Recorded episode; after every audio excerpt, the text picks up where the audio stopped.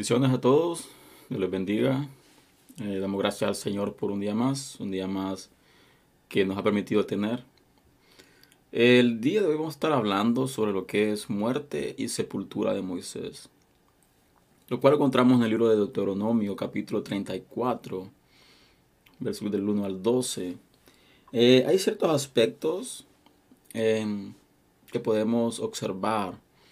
Hay algo de que cautiva en el sentido hecho de que Moisés fue escogido como propósito, fue llamado como propósito de libertar a su pueblo, libertar al pueblo de Israel y llevarlo a la tierra prometida. Eh, todos sabemos de que hubieron ciertas situaciones en el medio entre la salida de Egipto y la llegada a la tierra prometida. Y algo que caracteriza es de que Moisés era, una, era un hombre manso, es para que era el hombre más manso sobre la tierra. Pero a su vez vemos de que cometió ciertos errores, cometió ciertas discreciones de que le impidieron de que pudiera él entrar a la tierra prometida. Así que vemos de que por Israel constantemente entraba en desacato, constantemente entraba en murmuraciones, constantemente estaba alejándose, apartándose de Dios yendo eh, detrás de dioses ajenos. Así que este proceso fue algo constante, algo que se repetía constantemente. Pero vemos al final de lo que es el libro de Deuteronomio, lo que fue el final del ministerio de Moisés.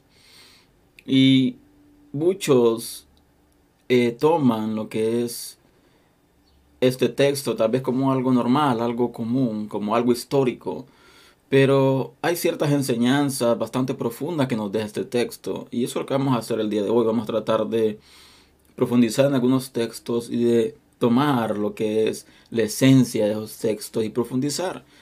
No sin antes pedirle al Señor de que sea Él quien tome control de nuestra vida, que sea Él quien ilumine nuestro entendimiento, que ilumine nuestro conocimiento, que sea Él manifestando eh, los misterios que están em, guardados en este texto. Así que la palabra comienza y dice, subió Moisés de los campos de Moab al monte Nebo, a la cumbre del Pigna, Pixga, que está enfrente de Jericó, y le mostró Jehová toda la tierra de Galad hasta Dan todo Neftalí y la tierra de Efraín y de Manasés, toda la tierra de Judá hasta el mar occidental.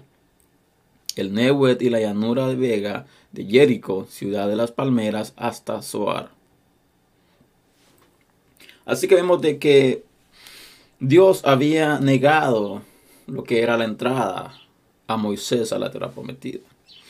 Y una de lo que era el castigo de parte de Dios al pueblo Israel era que en cierta ocasión el pueblo de Israel se desvió, comenzó a ir en contra de lo que era el propósito de Dios. Vemos de que Dios manda, por medio de Moisés, manda dos espías a la tierra prometida. Así vemos de que cuando ellos regresan, regresan con, con, con noticias. Noticias de que era una tierra fértil, una tierra buena, una tierra donde fluía leche y miel. Pero también trajeron consigo ciertos prejuicios, ciertas cosas negativas, lo cual esto llevó a enojarse a Dios, a enfadar a Dios. ¿Por qué? Porque era la tierra que él había prometido para ellos. Pero como todo ser humano, queremos de que todas las cosas no sean fáciles. Queremos de que todo venga en nuestra vida de manera fácil y sencilla. Eh, por eso, y esto es algo personal, yo no estoy tan a favor de la doctrina de proclama y decreta. ¿Por qué? Porque el proclamar y decretar va más allá de decretar y proclamar. Tiene que haber en medio una voluntad de Dios para las cosas. Un ejemplo, si Dios te ha prometido ciertas cosas, si Dios te ha prometido ciertas eh, bendiciones que han tardado o que están ya, dice que ya están dadas a tu vida, pero han tardado en llegar. Y tú logras entender de que esa bendición ya está dada, ya están declaradas para ti. pero tienes que alinearte de acuerdo al corazón. Dios tienes que alinearte para tener la postura adecuada. Tienes que alinearte para qué? Para tener la madurez necesaria para poder alcanzar eso. Entonces tú comienzas, si tú observas de que hay ciertas cosas espirituales que están deteniendo tu avance, están deteniendo lo que es el alcance de esas promesas, entonces si viene lo que es de decretar em, cosas pero qué, pero cuando tú estás alineado, donde tú sabes perfectamente cuál es la voluntad de Dios, dice la palabra de que la voluntad de Dios es agradable y perfecta, por consiguiente debemos de alinearnos a esa voluntad. Y si es por ciertas cosas que están deteniendo, pues sí, confesemos, declaremos y arrebatemos lo que queramos. ¿Por qué? Porque si a Dios ya no nos ha dado, lo va a hacer. Pero hay personas que decretan y declaran cosas de que Dios mismo no les ha dado. Y es aquí donde hay una discrepancia en mi persona sobre ello. Pero respeto, respeto la opinión de todo el mundo. La verdad que no quiero imponer mi pensamiento, quiero imponer mi criterio, sino que estoy dejando saber cuál es mi postura sobre lo que es declarar y recibir. ¿Por qué? Porque tenemos que estar alineados primeramente con Dios, porque si no es la voluntad de Dios, por más de que declares, decretes, no será recibido. Así que vemos de que Dios castiga al pueblo. Dice que hasta que el último de esa generación no haya muerto, no podrían entrar a la tierra prometida. Y nada más eh, Josué y Galet y Aarón podían y Moisés podían entrar a la tierra prometida, pero los demás, todos los que eran antes y María también, y todos los que antes de ellos tendrían que haber muerto hasta que tuvieran poder tener acceso. Esto lo llevó al pueblo de Israel divulgar o caminar por el desierto por 40 años hasta que el último de esa generación que no creyó a Dios, que no le creyó a Dios, murió, fue donde pudieron tener acceso a la tierra prometida. Así que todo nos lleva a lo que es este punto, donde Moisés está a la orilla del Jordán, está cerca de la tierra prometida, pero Moisés cometió algo indebido. Dejó de glorificar a Dios en un suceso determinado. Y Dios dijo, por lo que has hecho, que lo cual no me has glorificado, no entrarás a la tierra prometida. Así que si vemos más adelante, dice el texto, y dijo Jehová, esta es la tierra de que juré a Abraham, a Isaac y a Jacobo, diciendo, a tu descendencia la daré. Te he permitido verla con tus ojos, mas no pasarás allá. Y si analizamos esto, vemos de que es algo bastante triste. ¿Por qué? Porque Moisés es llamado a libertar a su pueblo. Moisés es llamado para llevarlo a la tierra prometida. Moisés es llamado para, por el camino, llevarlo a lo que es el final, la meta, que es llegar a la tierra prometida, la tierra donde fluye leche y. Pero pasaron ciertas situaciones de que impidieron de que el acceso a la tierra prometida fuera negado. Y es muy triste, ¿por qué? Porque vemos de que él fue obediente, vemos de que él fue se sometió a Dios, él siempre guardó la palabra, los mandamientos de Dios hasta el último día. Pero un error que cometió fue tan para Dios bastante grave al punto de negarle acceso a la tierra prometida. Y lo único que pudo ser, pudo haber, es ver la tierra prometida. Por eso Dios lo llevó a la cima, a que pudiera observar con sus ojos todo lo que iba a darle, o le había dado, mejor dicho, al pueblo de Israel en heredad. Pero él no pudo entrar. Y eso es lo triste de tú trabajar arduamente, tú trabajar, ser obediente a Dios. Y al final del tiempo, saber de que no vas a poder ver con tus ojos la promesa de Dios manifestada. Hay promesas de que Dios nos ha dado a nosotros como familia, como ministerio, como hijos, como esposos. Pero hay promesas de que no vamos a poder verlas. Y usted no, pero Dios cumple lo que promete. Sí lo cumple. Pero recordemos de que Dios ya ha dado ciertas promesas, ha dado ciertas eh, bendiciones a ciertas personas de que estas personas no vieron el cumplimiento. En su carne, en sus ojos físicos no lo pudieron ver. Pero en su espíritu sí pudieron ver el cumplimiento de esa promesa. Y vemos en el caso de Abraham. Abraham no vio con sus ojos el cumplimiento de la promesa, pero la promesa se cumplió. Aquí vemos el pueblo de Israel a pasos, a millas de distancia de la promesa. Pero Moisés no iba a tener ese privilegio de cruzar a la tierra prometida. Así que más adelante dice, y murió ahí Moisés, siervo de Jehová, en la tierra de Moab, conforme al dicho de Jehová. Y lo enterró en el valle, en la tierra de Moab, enfrente de Bet Peor, y ninguno conoce el lugar de su sepultura hasta hoy. Em, algo de que llama la atención de este texto es que dice la palabra de que Dios le mostró. Dios le mostró toda la extensión de la tierra que Israel iba a poseer. Pero dice la palabra también de que él murió en la tierra de Moab, conforme al dicho de Jehová. Cuando ahora el dicho es conforme a la palabra, conforme al mandato Dios dio. Pero que cautiva el versículo 6, que dice que lo enterró en el valle. ¿Quién lo enterró? Dios. Y esto es lo que cautiva porque Dios mismo cava un agujero, Dios mismo lo pone, Dios mismo lo entierra. Y esto es lo que cautiva. ¿Por qué? Porque tal vez no, no hemos como profundizado en eso. Tal vez como que no hemos tomado tiempo para profundizar en ese pequeño eh, texto.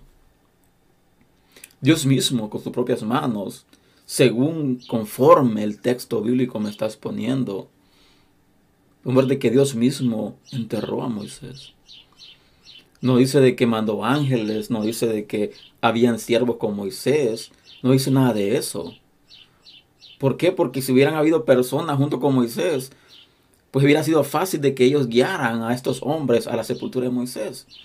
Pero dice la palabra de que Dios lo enterró en el valle, en la tierra de Moab. Dice, y ninguno conoce el lugar de su sepultura hasta hoy.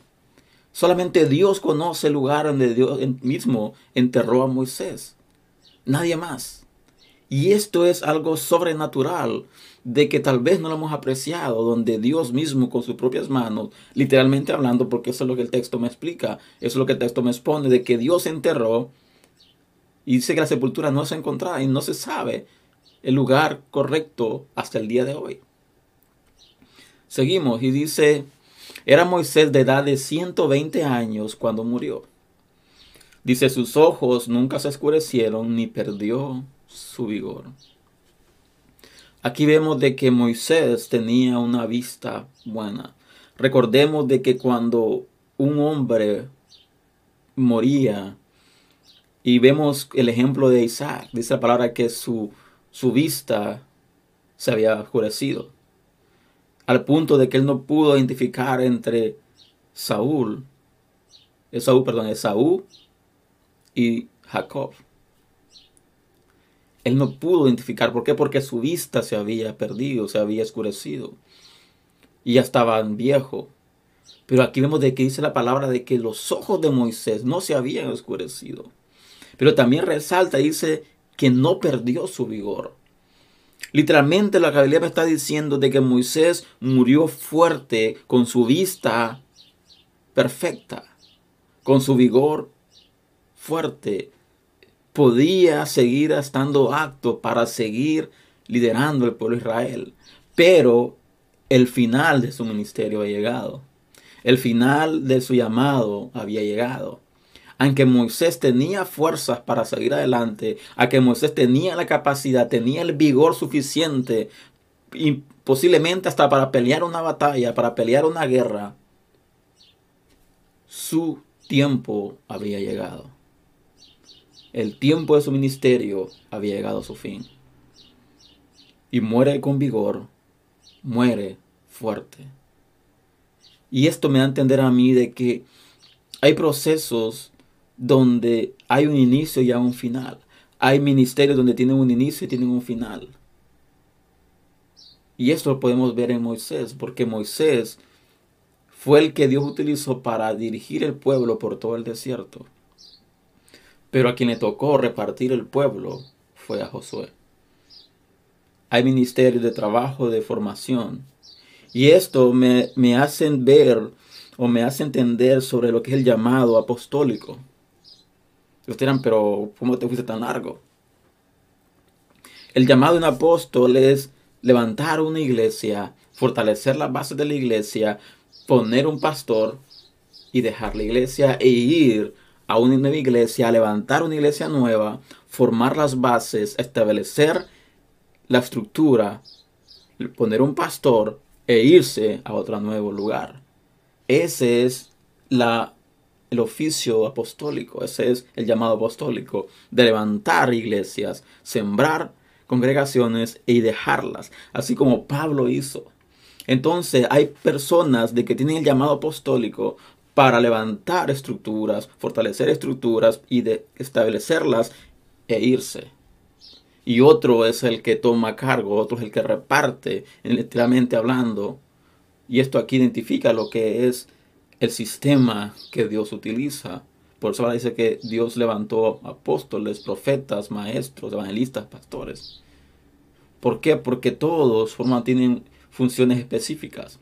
Todos tienen cosas específicas. El llamado para ellos es específico. cada quien tiene una función. La función de Moisés era sacar al pueblo de Israel y llevarlo hasta la orilla del Jordán. Y el trabajo que seguía era de Josué, de pelear las batallas y de repartir la herencia del pueblo que Dios había dado al pueblo de Israel. Así que vemos de que termina el ministerio de Moisés.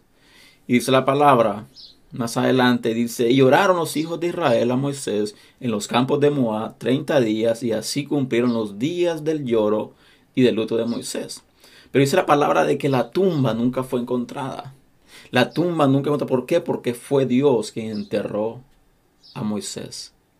No fue nadie más. Fue Dios mismo que enterró a Moisés.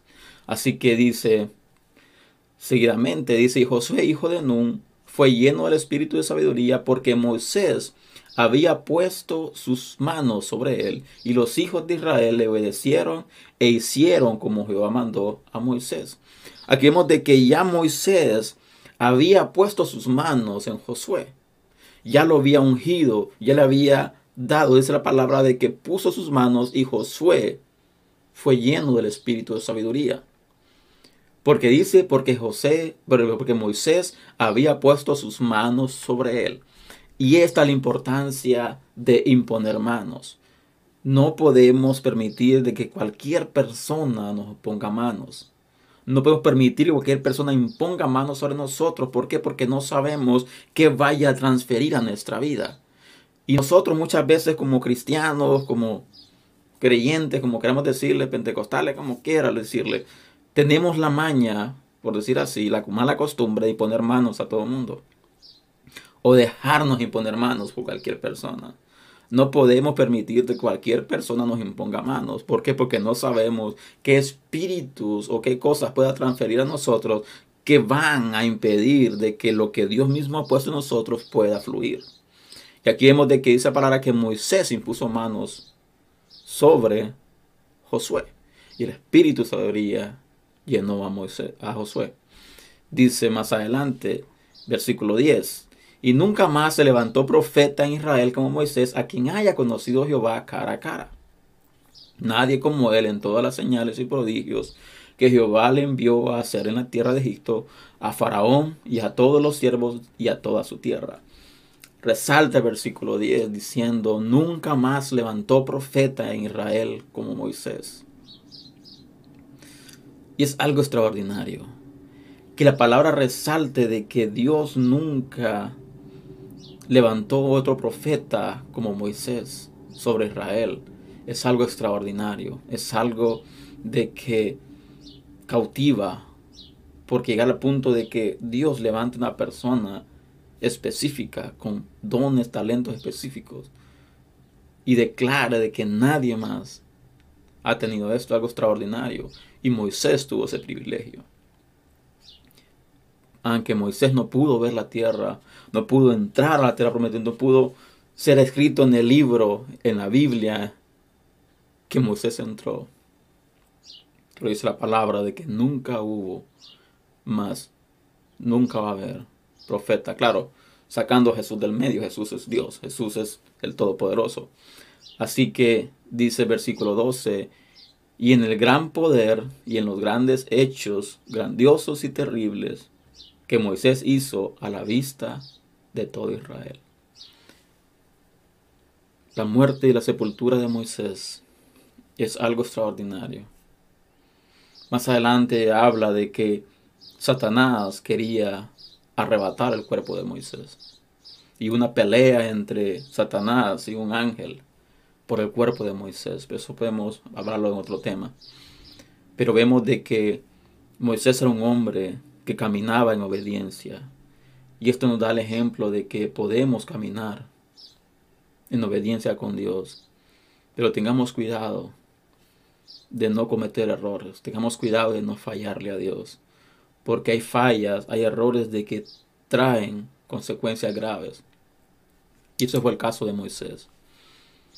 Moisés amaba a Dios, Moisés obedecía a Dios, pero un suceso, para muchos tal vez insignificante, para muchos tal vez, hay Dios como actúa de esa manera, pero sabemos de que Dios es bien estricto en muchas cosas.